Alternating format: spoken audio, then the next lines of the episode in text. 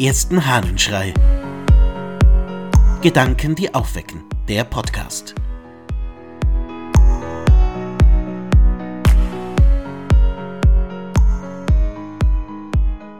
Es geht noch besser. Aus den Erklärungen der Psalmen des Augustinus von Hippo.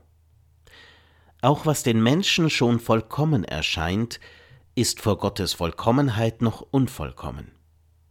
Die Künstler arbeiten lange und zeigen es dann Unkundigen.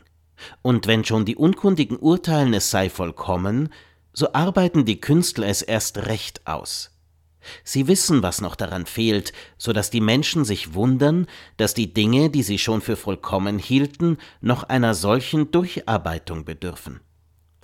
So wandelten auch jene Heiligen vor Gott gleichsam ohne Schuld, gleichsam vollkommen, gleichsam als Engel. Er aber wusste, was ihnen noch fehlte. Augustinus vergleicht Gott mit einem Künstler.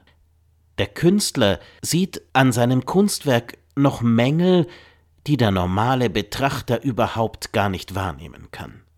Die Vollkommenheit des Kunstwerkes erschließt sich dem Künstler selber, aber nicht denen, die unkundig darauf schauen und sagen, so etwas Schönes und Fertiges habe ich noch gar nie gesehen. So ähnlich, sagt Augustinus, ist es mit Gott. Auch wenn der Mensch sagt, dieses Leben ist schon vollkommen, so wie der sich verhält, ist er vollkommen, so sieht Gott doch noch so einiges, wo es noch vollkommener werden kann.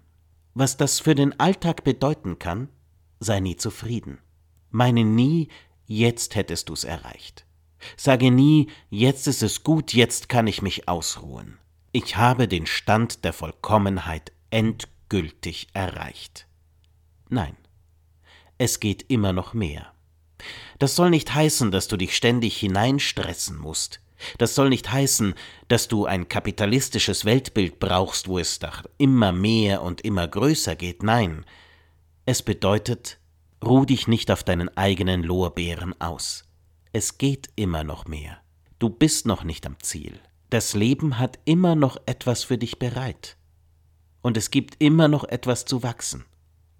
Es ist nie der Punkt erreicht, an dem du sagen wirst, jetzt kann ich alle Viere von mir strecken, im Leben kommt nichts mehr. Nein, bleib dabei.